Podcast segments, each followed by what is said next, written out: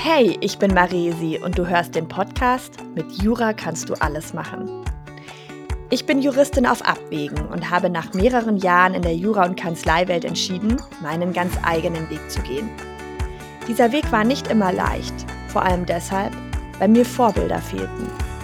In diesem Podcast stelle ich deshalb nun regelmäßig genau solche Vorbilder vor. Ich wünsche mir, dass das Jurastudium hält, was es verspricht, nämlich mit Jura kannst du alles machen. Und ich wünsche mir, dass jeder Jurist und jede Juristin die berufliche Erfüllung für sich findet, egal ob mit oder ohne Jura. Viel Spaß bei der heutigen Folge.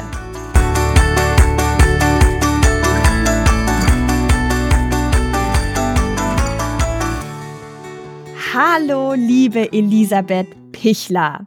Ich freue mich total, dass du ähm, heute in meinem Podcast bist und äh, fände es wunderbar, wenn du dich für unsere Zuhörer und Zuhörerinnen einfach mal vorstellst. Wer bist du? Wer steckt hinter Elisabeth Pichler? Das ist eine sehr gute Frage. Die komplizierteste Frage am Anfang gleich. Ähm, ja, also ich freue mich auch sehr da zu sein. Guten Morgen. Und wer bin ich? In erster Linie bin ich wohl Juristin also ich habe äh, Jura studiert, hatte im Schwerpunkt Rechtsphilosophie und Rechtsgeschichte, habe in München zwei Staatsexamen gemacht und bin dann auf eine berufliche Reise gegangen. Die begann in der Großkanzlei. Ich habe sie seither immer weiterentwickelt und abgesehen davon, was ich beruflich und mit Jura mache, ähm, würde ich mich beschreiben als vielseitig interessiert. Ich habe eine große Offenheit und Neugier für die Welt und für Menschen und ich trage eine Bergseele und eine Musikseele in mir und die beiden versuche ich auch immer mal wieder zu berücksichtigen. Und das alles gepaart mit einem großen Fable, Fable für Sprache. Ich liebe Sprache. Das sind so die, die Hard Facts als Rahmenbedingungen. Ich habe eine österreichische Seele. Also ich bin in Bayern aufgewachsen, aber ich habe eine, auch noch eine österreichische Seele. Ähm, da kommt meine Familie her. Aber was uns, also ob das so viel mit uns heute zu tun hat, weiß ich noch nicht. Let's see. Genau, lass, lass mal abwarten. Man weiß nie, wohin das Ganze führt. Elisabeth, ähm, das hört sich alles schon ziemlich bunt an, was du gerade sagst. Ähm, deswegen würde mich natürlich jetzt fürs erste Mal interessieren, wenn du so bunt bist, warum dann Jura? Ich hatte mal die Vorstellung, dass man ähm, mit Jura alles machen kann.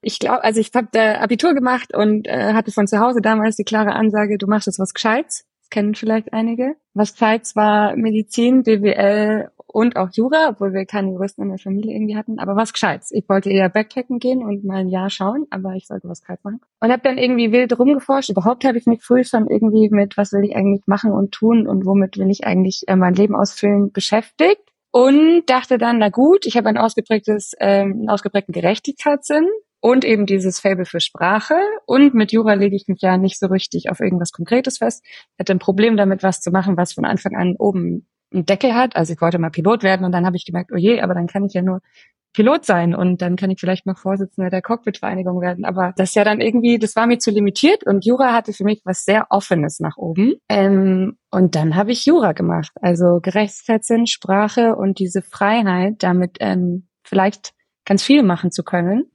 Ähm, damit habe ich angefangen. So bin ich losgelaufen. All diese Annahmen, die du vorher hattest, ich weiß, es ist eine Suggestivfrage. äh, haben die sich bestätigt?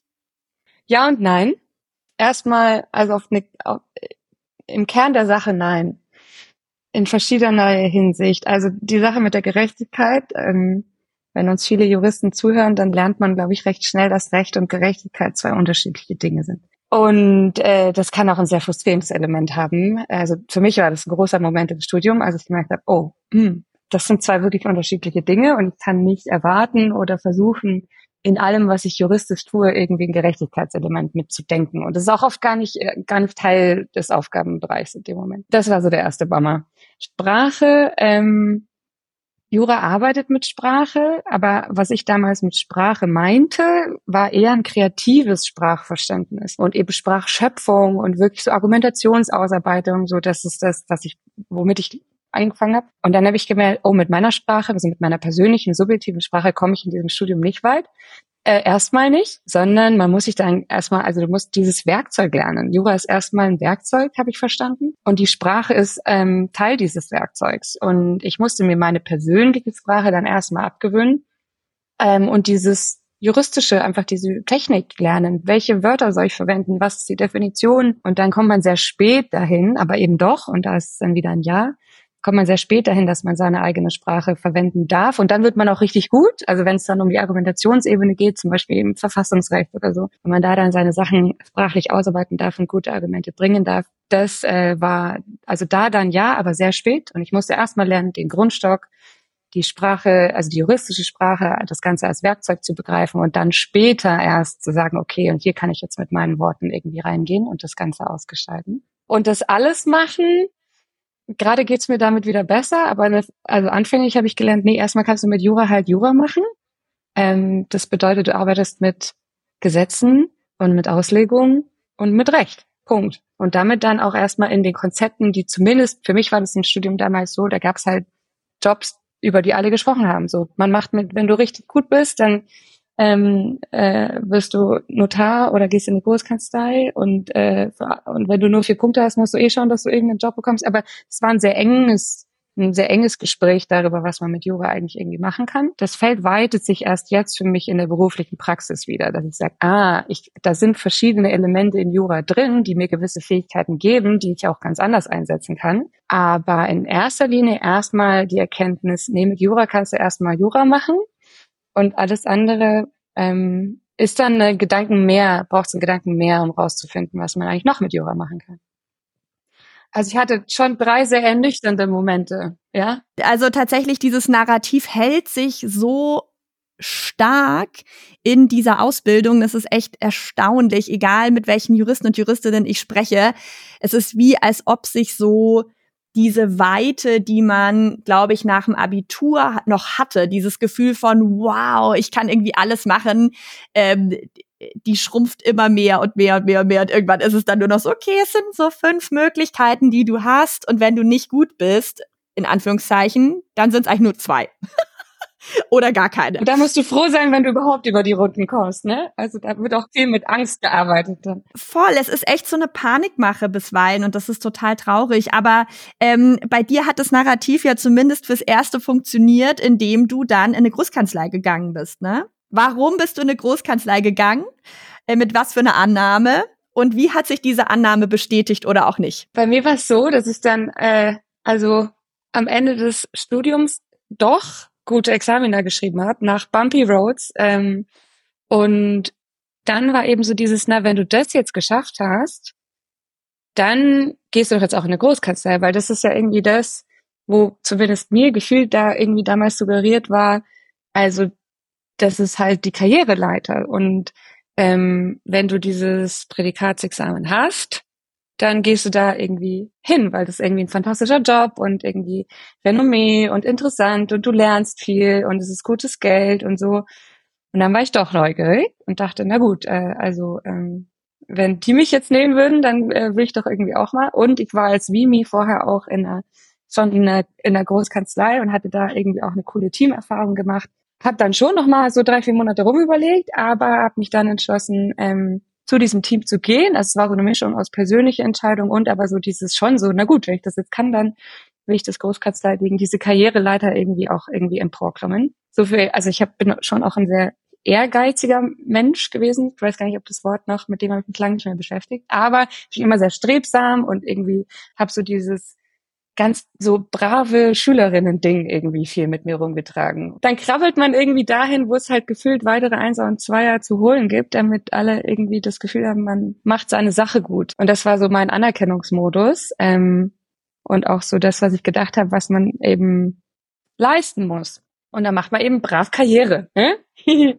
äh, ohne sich irgendwie, einen, ohne so richtig irgendwie Zeit dafür zu nehmen, zu fragen, was eigentlich dahinter steckt und äh, was für ein Job, was sind das für Menschen, mit welchen Themen beschäftige ich mich da. Damit habe ich mich nicht in der Tiefe beschäftigt, habe ich nicht gecheckt damals, so dass ich einfach mal diese Karriereleiter äh, da emporgeklommen bin. Und ich war schon auch neugierig auf die, ich war so ein bisschen, ich hatte immer so ein große weite Welt-Ding, wollte immer über den Tellerrand irgendwie raus und hat dachte, na gut, das kannst du mit der Großkanzlei schon machen, so, ne? Dieses komm vom Land, ich bin auf dem Land aufgewachsen und hatte immer irgendwie eine Neugier für die Welt und dachte schon, na gut, da da findest du das. Und das stimmte dann auch. Ja, und dann war ich neugierig und dann ähm, bin ich doch dahin gegangen. Und dann? Große weite Welt. Große weite Welt, die sehr schnell sehr klein wurde, nämlich indem ich in, an meinem Schreibtisch saß und vor mich hingearbeitet habe, 14 Stunden am Tag.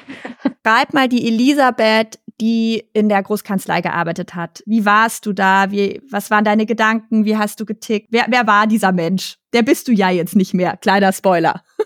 Elisabeth von damals war sehr pflichtbewusst wollte immer einen guten Job machen, war auch sehr serviceorientiert. Also ich habe immer irgendwie alles als meine Aufgabe empfunden, habe zu allem ja gesagt, habe mich nicht abgegrenzt, also in meiner Kapazität und auch als Mensch eigentlich nicht. Sehr angepasst, äh, retrospektiv. Ich bin da wirklich jeden Tag, habe ich quasi mein Kostüm angezogen, bin da hingelaufen äh, put on a smiley face, schon auch sehr, also sehr pleasing und sehr, ich war sehr unkompliziert. Ich bin, es gibt eine Seite an mir, die ist sehr unkompliziert, aber ich bin definitiv nicht immer oberflächlich und unkompliziert. Aber ich habe es jedem recht gemacht. Ich wollte einfach einen guten Job machen. Ich glaube, es war schon der Driver.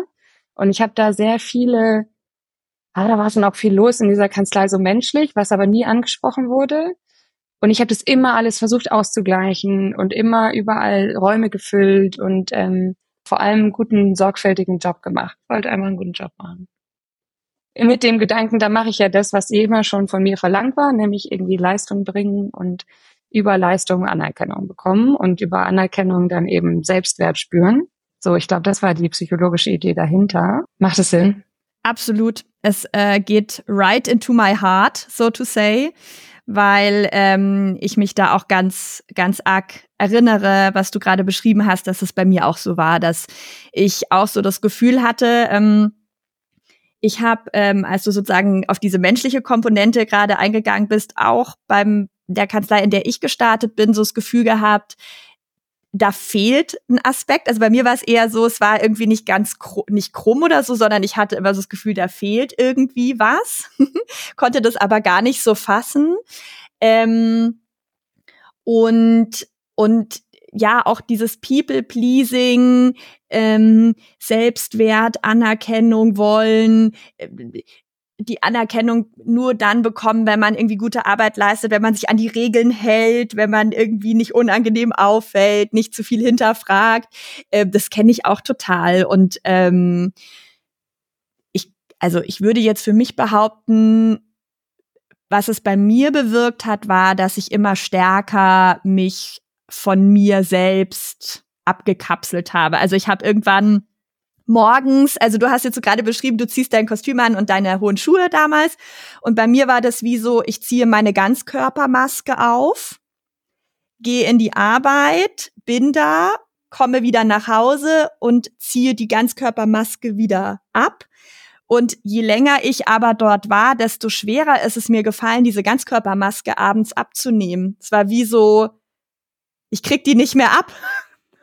mm, ja, voll ist ja auch richtig viel Zeit des Tages, die du in dieser Maske verbringst, ne? Also wenn der Tag 24 Stunden hat und du 14 Stunden darin in der Maske steckst, dann ist es für das System schwierig zu verstehen, dass das nicht dein Status quo eigentlich ist, sondern so ist es. Maske ist. So ist es. Und wie lange warst du da letztlich und und wie hast du dich vielleicht auch über die Zeit verändert oder ja, was ist was ist dann passiert?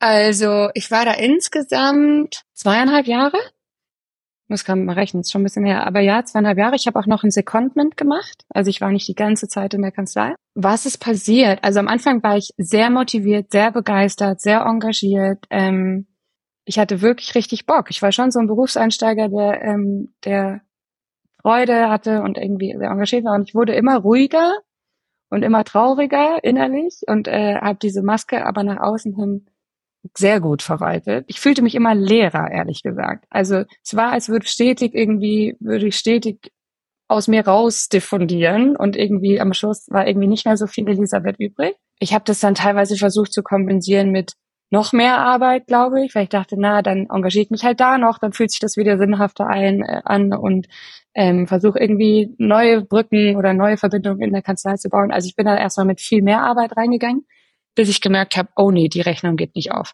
Also ich wurde über die Zeit Lehrer, habe die Verbindung zu mir selbst verloren, stetig. nach außen hat man das, glaube ich, gar nicht so viel gesehen, weil ich ein immer noch engagiertes äh, und ähm, fröhliches Menschlein war nach außen. Aber nach innen wurde es Lehrer und Lehrer. Hm, was es ja auch dann immer schwerer macht für einen selber, weil man wie so ein wandelnder Widerspruch ist, ne? Es ist wie so the show must go on und man liefert so das ab, was man ähm, abliefern muss, aber man man ähm, ja, man, man ist gar nicht mehr authentisch. Man ist nicht mehr in der Authentizität, ne? Also so hört sich das jetzt bei dir eben gerade an, wenn du das beschreibst. Wann wann hast du, du hast dann, hast ja gerade gesagt, du warst dort zweieinhalb Jahre, das heißt, du hast diese Zeit ja dann auch beendet. Was gab's für dich wie so ein Schlüsselmoment? Also ich hatte so einen Schlüsselmoment und manche haben das aber auch gar nicht so. Was, was war da bei dir vielleicht ausschlaggebend? Ich glaube, es gab zwei Schlüsselmomente. Das eine war, dass ich auch in dem Secondment habe ich eine wahnsinnig tolle Teamerfahrung gemacht. Also ich habe in der Großkanzlei hatte ich irgendwann das Thema, so ich mit, oh, also ich habe Gesellschaftsrecht gemacht und habe vor allem Private Equity Mandanten beraten und ich habe das angefangen, ohne genau zu wissen, was das wirklich so ist. Ne? In meiner Familie gab es die, das Credo, was man sich nicht leisten kann, kauft man sich nicht. Und so bin ich aufgewachsen. Also es ist ein Familienunternehmer-Hintergrund und bei uns wurde aus Prinzip, es konnte sich keiner vorstellen, an PE zu verkaufen. Ich hatte damit keine Berührungspunkte.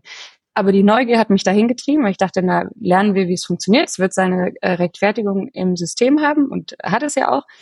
Ähm, aber ich habe gemerkt, ich bin das überhaupt nicht. Ich habe ein ganz anderes, also ich habe ein anderes Mindset, auf die Welt und auf Unternehmen und auf Menschen zu gucken. Das war so die inhaltliche, der inhaltliche, ich dachte so, Moment mal. Ich hätte da tatsächlich eine Nachfrage. Magst du vielleicht einfach kurz für die Zuhörer und Zuhörerinnen, die vielleicht gar nicht so genau wissen, was ist Private Equity, da einfach nur kurz mal reingehen, worum geht's da im, im Grundsatz, weil du ja eben gerade gesagt hast, das ist eigentlich nicht das, wie du die Welt siehst oder wie du, wie du das Unternehmertum verstehst, dass du da einen kurzen Schlenker machst zum Verständnis. Ja, gerne. Also wenn man Private Equity macht, dann bedeutet das, dass man einen bestimmten Mandantentypus berät, nämlich Private Equity Investoren. Private Equity Investoren kaufen und verkaufen Unternehmen mit der Idee, sie gewinnbringend, also gewinnbringend zu entwickeln und dann eben mit einer höheren ähm, äh, mit Rendite zu verkaufen. Und es ist im Endeffekt ein, naja, es ist ein Modell, das Unternehmen weiterentwickelt, weil was passiert ist, dass in diese Unternehmen irgendwie Geld reinfließt, ja, und du kannst sie dann skalieren und entwickeln, aber du kaufst sie, um sie zu verkaufen. Ein PE-Investor kauft kein Unternehmen, um es zu halten, auch wenn sich diese Halteperioden irgendwie, die Zeiträume sind unterschiedlich und es gibt Tendenzen dazu, sie länger zu halten, aber kaufen, um zu verkaufen und kaufen, um nur eine gewisse, also um, geht es meistens, auch die Szene verändert sich ein bisschen, aber es geht schon im Kern um Gewinnmaximierung und nicht um balancierte, langfristig orientierte Entscheidungen, wo du verschiedene Parameter mit einbeziehst, sondern es geht um Gewinnmaximierung. Und es geht um, für, einfach gesprochen, ich habe irgendwann gemerkt, für, da geht es einfach, es geht um Geld. Es geht einfach nur um Geld. Und mir war nur Geld nicht genug. Ich finde, also Geld hat ich finde Geld nicht unwichtig. Ich habe aber irgendwann verstanden, ich, ich habe gerne Geld, um andere Werte zu erfüllen. Sicherheit, Emotionen, Freude, Abenteuer. Dafür habe ich gerne Geld. Aber Geld an sich ist für mich kein Wert. Das reicht für mein System nicht.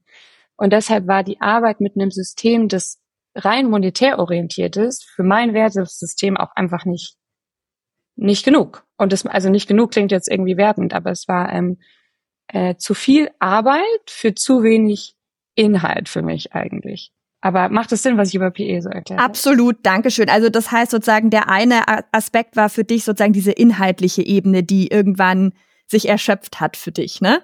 Genau, also ich habe gemerkt, so, mh, hm, okay, schön und gut und er hat seine Berechtigung im Wirtschaftssystem, aber mir ist es inhaltlich zu wenig geht mir zu wenig um andere Dinge als nur um Geld. Und menschlich eben in der Kanzlei war ich so, hä, ich bin irgendwie immer anders. Ich war immer anders, ich habe mich immer anders gefühlt. Ich habe auch oft irgendwie so das Feedback, kein offensichtliches, also kein deutliches Feedback, aber so dieses, ich habe so eine sehr jokey Seite. Äh, also ich mache ab und zu einfach gerne einen Witz und ich finde das wichtig, brauchst es auch in der Arbeit. Und, und es wurde in dieser Großkanzlei-Welt, wurde mir immer so das Gefühl gegeben, das sei unseriös und deshalb unprofessionell. Und deshalb hätte ich noch nicht so ganz verstanden, wie man den Job hier ernsthaft macht.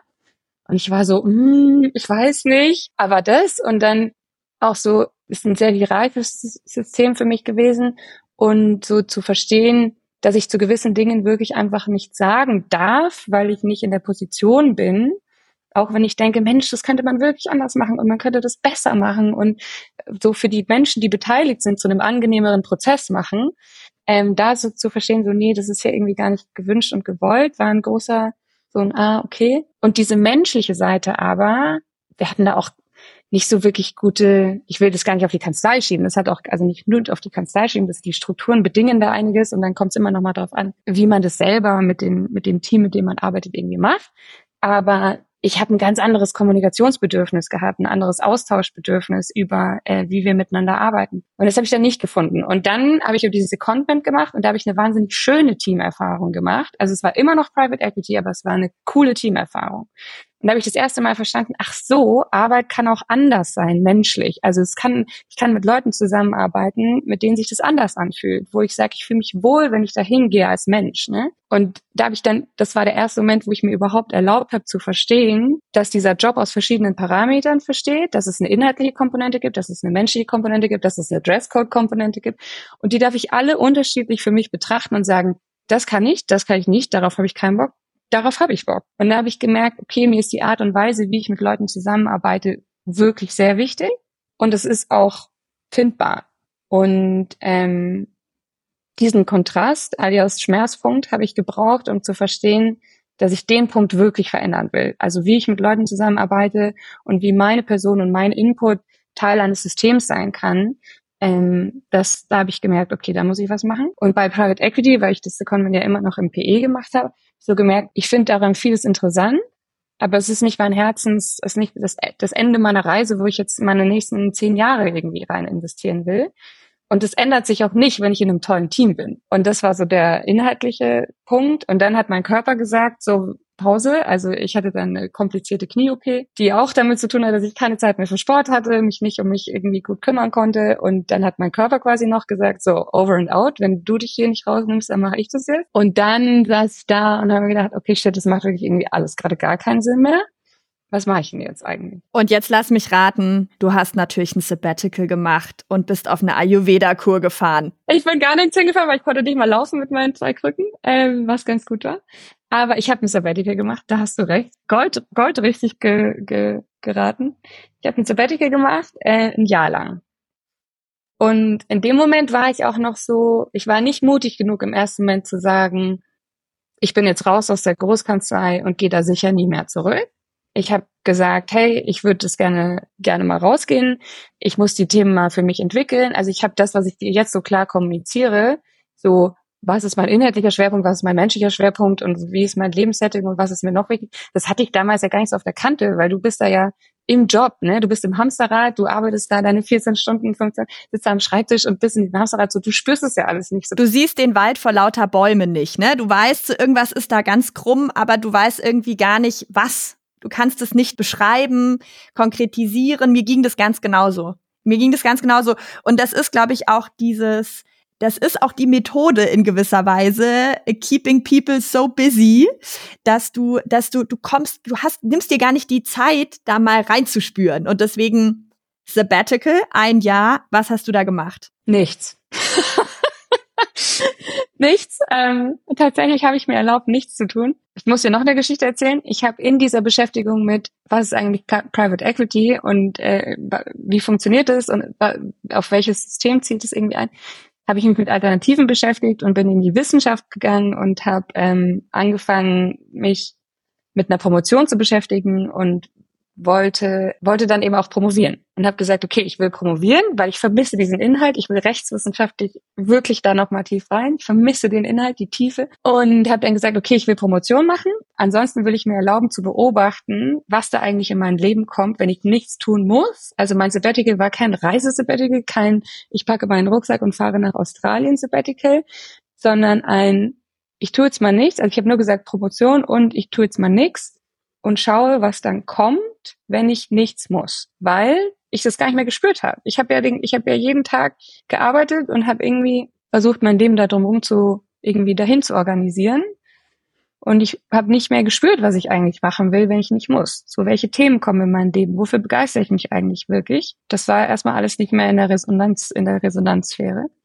Also habe ich wirklich nichts gemacht und habe angefangen, einfach viel, ich glaube, das erste, was ich aktiv gemacht habe, war mir so ein Coaching zu suchen mit einer Frau, die auch wirklich sehr fantastisch war, die mir so die ersten Schritte irgendwie gezeigt hat, so ganz banal gesagt, so ähm, Beruf und Berufung und ähm, was sind Werte und was haben Werte mit meinem Job vielleicht zu tun und äh, so wie darf man das alles irgendwie noch denken. Also das erste, was ich gemacht habe, war mir irgendwann so ein Coaching zu organisieren.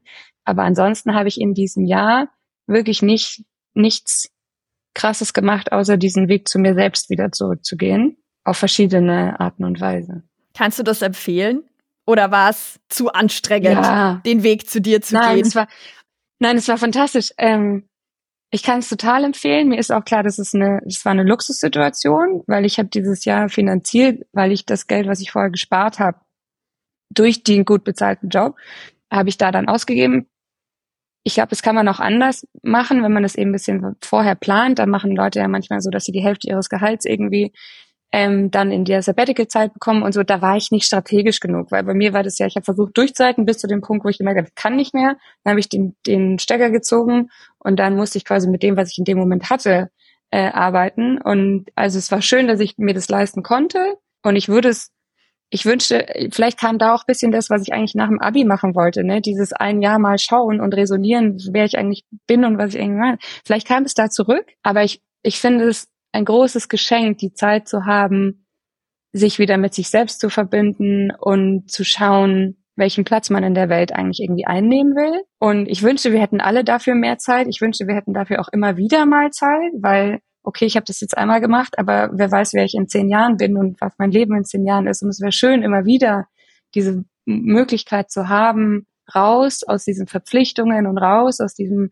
Hamsterrad, das wir uns als Gesellschaft so gebaut haben, zu gehen und immer wieder so die Verbindung zu sich selbst zu finden und die auch zu entwickeln. Also ich kann es sehr, sehr empfehlen. Mir ist klar, dass es so nicht jeder braucht es auch. Also ich will nicht sagen, dass alle so, so lost ähm, sind, wie ich das da irgendwie vielleicht war. Nicht jeder muss diese große Reise antreten.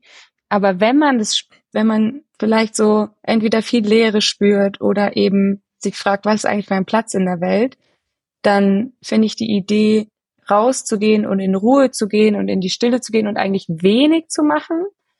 Sehr, sehr schön. Ich glaube, dass wir manchmal dann das Gefühl und auch, also ging mir auch so, so die, alle haben mich gefragt, so, und was machst du jetzt? Also, was hast du für Travel-Pläne und, und was für Programme und was und wie bildest du dich fort? Und ich so, nee, also, ich weiß, es wäre, also ich hatte auch das Gefühl, ich müsste das, wenn ich so, wenn ich quasi wieder ein professionelles angesehenes Sabbatical von außen, also wenn ich eins gemacht hätte, wo von außen gesagt wird, so macht man Sabbatical, dann wäre es nicht das gewesen, was ich gemacht habe. Es war nicht so einfach zu sagen, du, ich mache jetzt mal gar nichts einfach. Ich leg mich jetzt auf den Boden und gucke in die Luft. Ja, und das, das Spannende ist ja, finde ich, dass das eigentlich dieses Nichtstun ist, finde ich, gesellschaftlich so abgewertet, wobei das Nichtstun das Anstrengende ist.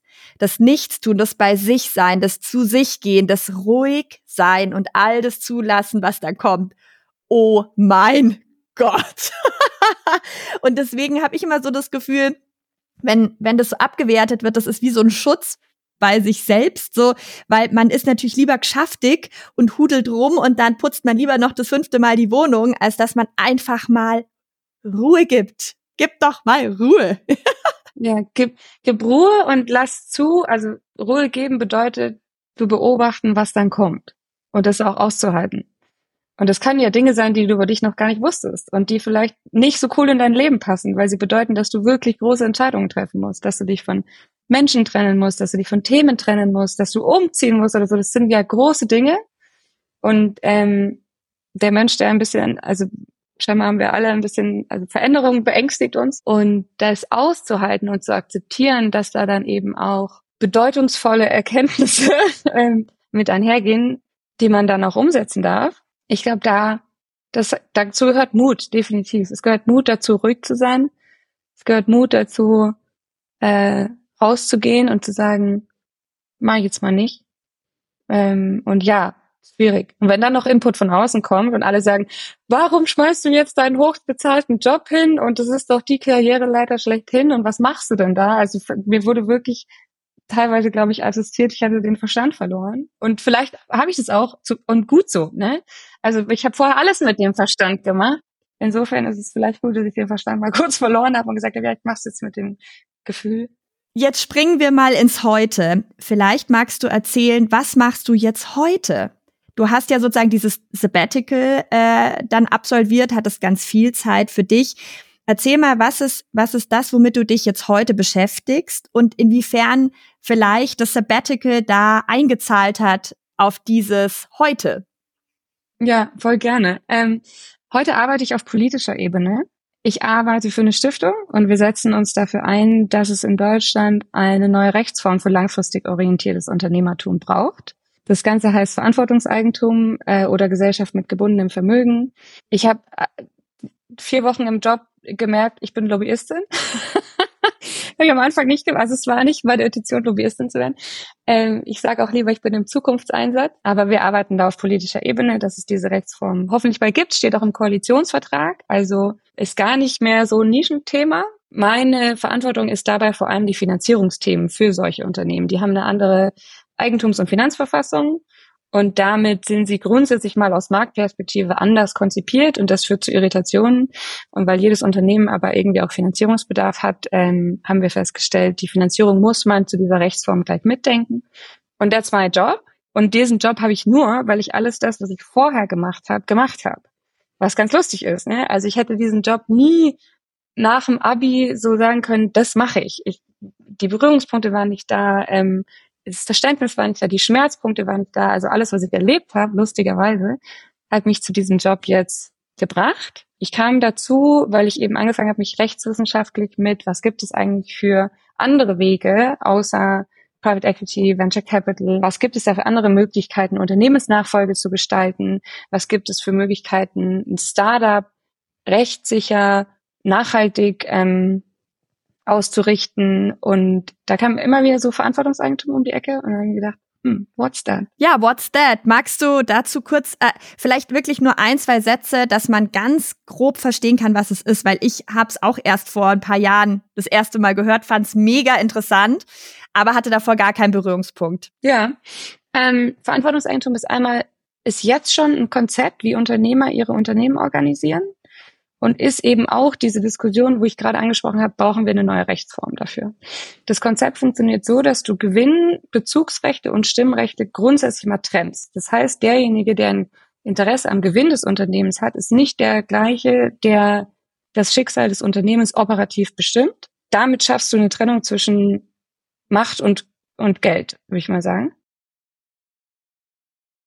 Die Gewinne dieses Unternehmens bleiben grundsätzlich im Unternehmen manche sagen dazu Vermögensbindung, das ist äh, rechtstechnisch, also Vermögen ist kein klarer Begriff, ähm, aber Gewinne bleiben grundsätzlich im Unternehmen, was dazu führt, dass ich mit diesen und mit diesen Gewinnen auch erstmal wieder entscheiden kann, was mache ich damit.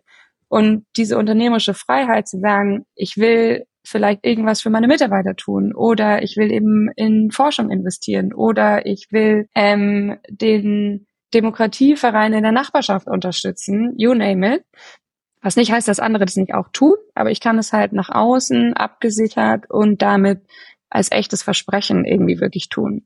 Und die Idee dessen oder was es bewirkt, das ist quasi die juristische Grundstruktur, das ist, dass du Entscheidungen treffen kannst, die mehr als nur gewinnorientiert sind. Gewinn ist immer ein grundunternehmerisches Konzept. Also ich würde sehr nah an die GmbH randenken. Es hat, so wie wir es gerade entwickeln, einige genossenschaftsrechtliche Elemente, aber es ist grundunternehmerisch keine Steuererleichterung, keine Zweckgebundenheit, hat nichts mit Gemeinnützigkeit zu tun. Du kannst alles damit machen. Das ist eine Rechtsform oder ein Konzept wirklich für jede Branche und jeden Unternehmer und auch jede Phase.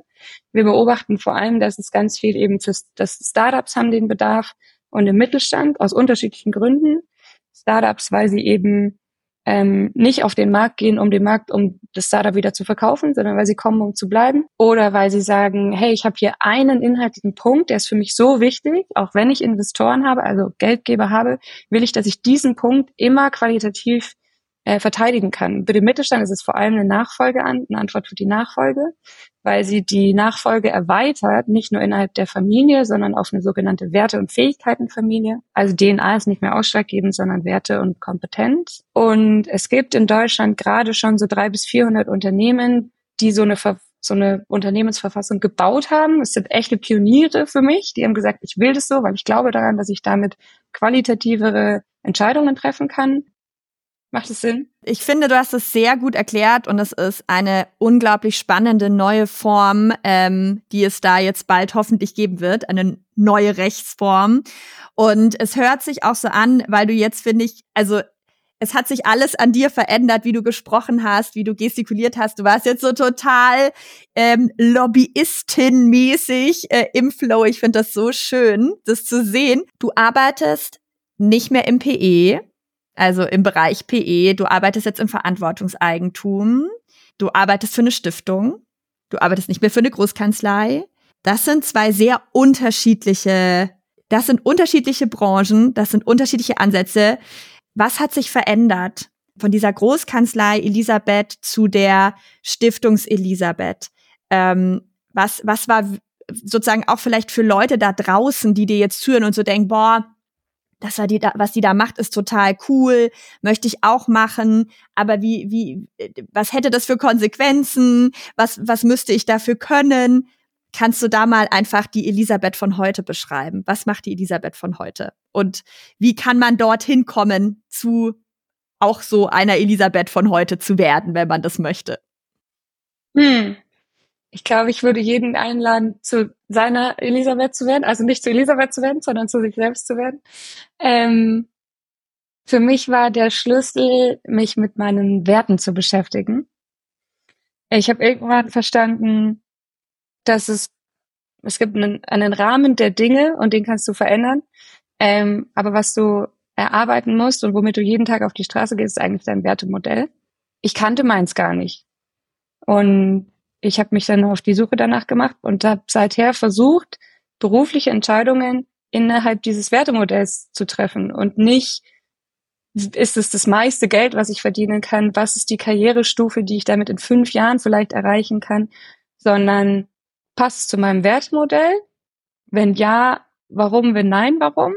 Und ich bin total froh, dass ich meinen, ich habe quasi einen, also was Jura uns gibt, ist ein Koffer voller Werkzeuge, und ich bin froh, dass ich diesen Koffer habe. Den kann mir auch niemand nehmen. So, ne? Ich habe eine Art, über Dinge nachzudenken und Inhalt zu entwickeln, die, da haben wir als Gesellschaft mal beschlossen, so machen wir gewisse Sachen. Und das ist immer, das ist cool.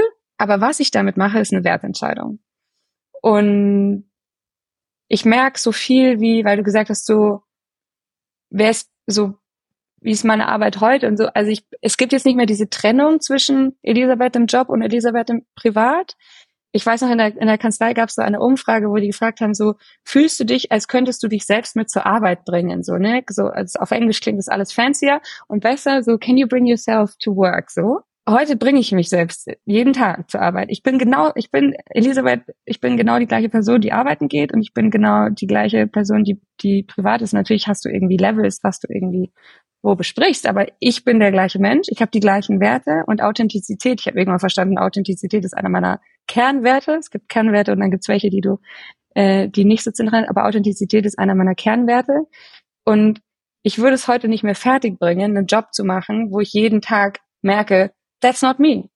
Und ich übe das trotzdem noch. Also ich merke auch, dass ich jetzt in, in meinem neuen Job das auch ähm, alles anders. Also wir sind selber als Organisation auch in diesem im Verantwortungseigentum aufgestellt.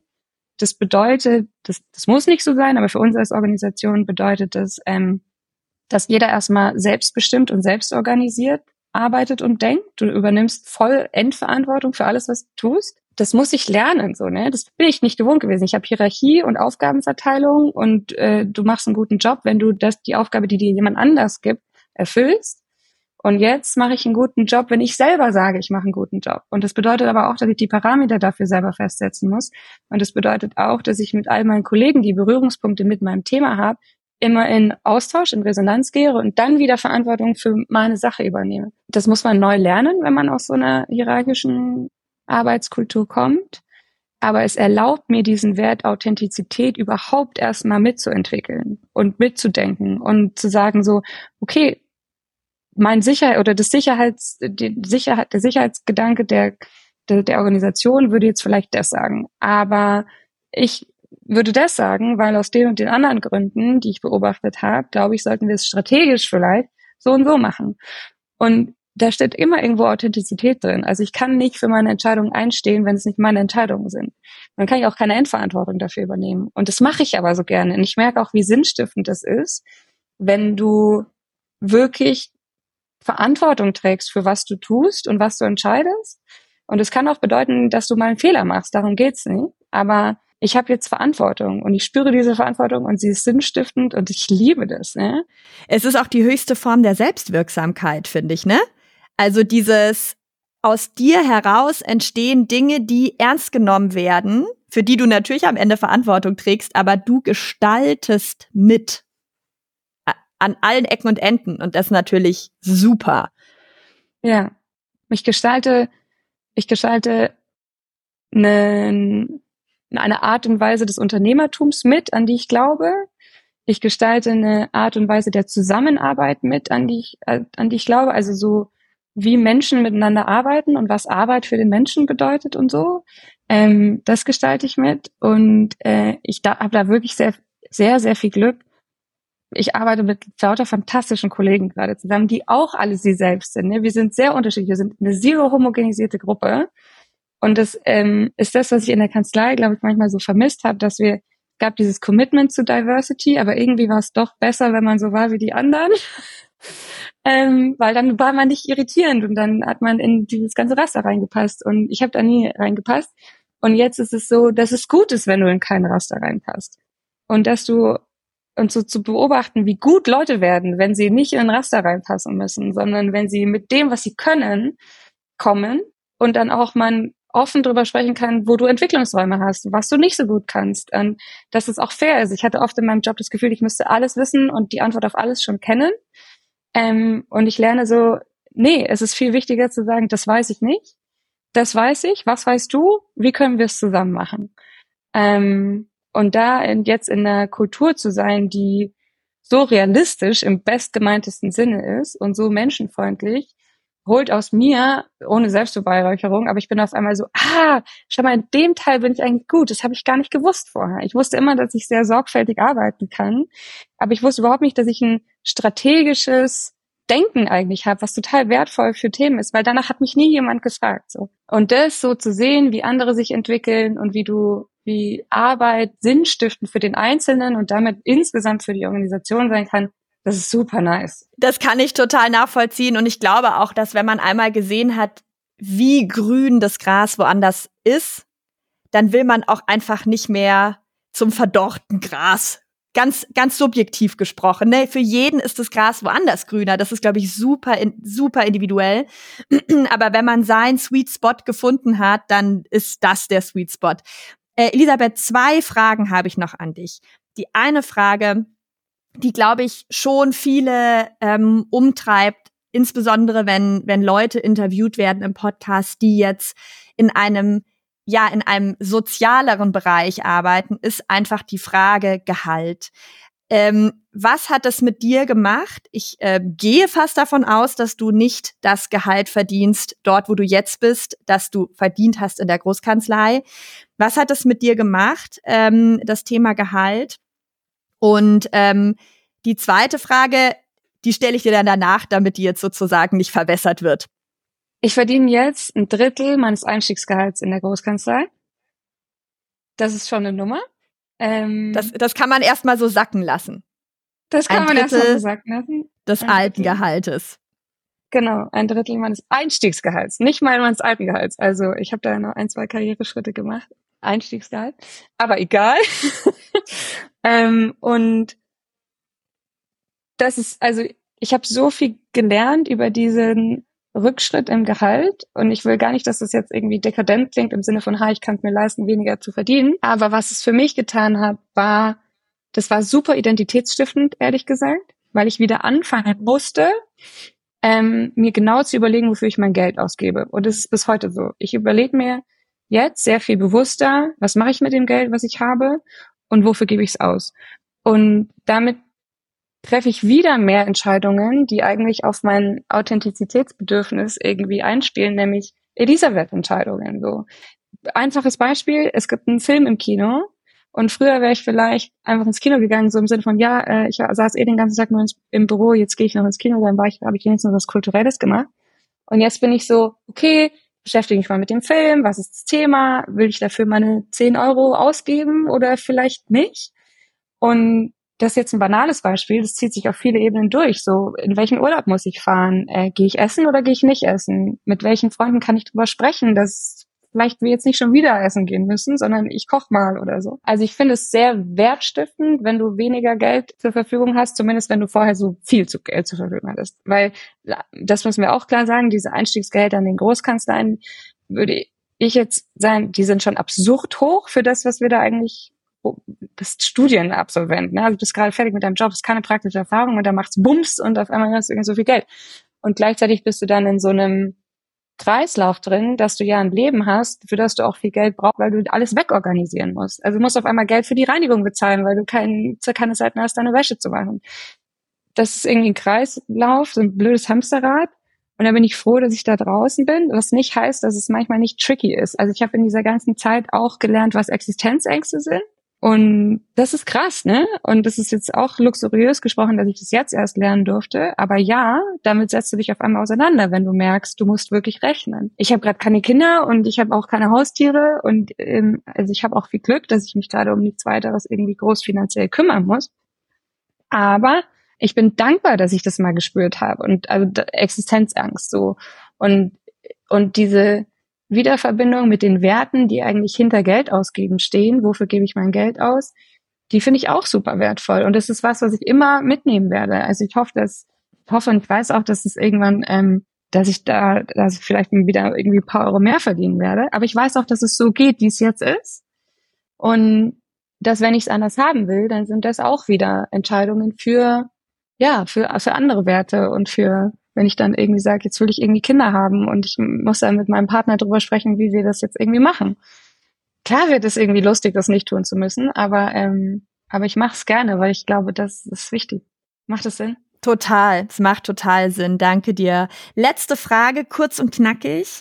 Was würdest du einem Menschen raten, der in sich drin spürt, es geht beruflich so nicht weiter, aber einfach unfassbar Angst hat, sich beruflich zu verändern? Ich würde ihm empfehlen, ihm ihr empfehlen, der Angst auf die Schliche zu gehen. Also was ist das für eine Angst? Ist es zum Beispiel eine Angst vor, was denken dann die anderen von mir? Ist es eine Angst vor, kann ich mir mein Leben dann noch leisten? Ist es eine Angst vor, ich weiß eigentlich nicht, wer ich bin und bin mir nicht sicher, ob ich es rausfinden will? Ist es eine Angst vor Veränderung einfach, dass man sagt, oh, Veränderung irgendwie. Also ich würde empfehlen, der Angst auf die Schliche zu gehen das geht auch. Ähm, also Angst ist so was sehr faszinierend ist jetzt so einen ganz diffus nebulösen Phänotyp. Also es ist nach außen erstmal irgendwie Angst, aber innen ist es konkret irgendwas. Ne? Es ist konkret Angst vor Veränderung, Angst vor Unsicherheit, Angst vor Ablehnung, Angst vor äh, Lebensveränderung und dem auf die Schliche zu gehen und dann damit weiterzulaufen. So zu fragen, okay, und brauche ich diese Sicherheit Vielleicht, weil es eine meiner Kernwerte ist. Oder brauche ich sie eigentlich nicht? Und ich denke, es ist einfach nur sehr gesellschaftlich akzeptiert, sicher zu leben. Und ich bin aber eigentlich doch ein bisschen abenteuerlicher und ich erlaube mir wieder in meine Abenteuerfreude reinzugehen. Also der Angst auf die Schliche zu gehen und sie ein bisschen auszudifferenzieren und dann zu hinterfragen, brauche ich diese Angst, weil sie mich vor was beschützt, was mir wirklich wichtig ist? Oder brauche ich sie eigentlich nicht? Und I'm happy to jump the gun. Super, das ist ein wunderbares Schlusswort, Elisabeth. Ich danke dir für deine Zeit und deine ganz, ganz tollen Ausführungen. Es war ein wunderschönes Gespräch mit dir. Ich danke dir. Danke, danke, danke. War sehr schön. Ich hoffe, dir hat die Folge gefallen und du konntest Inspiration und wichtige Impulse für dich mitnehmen.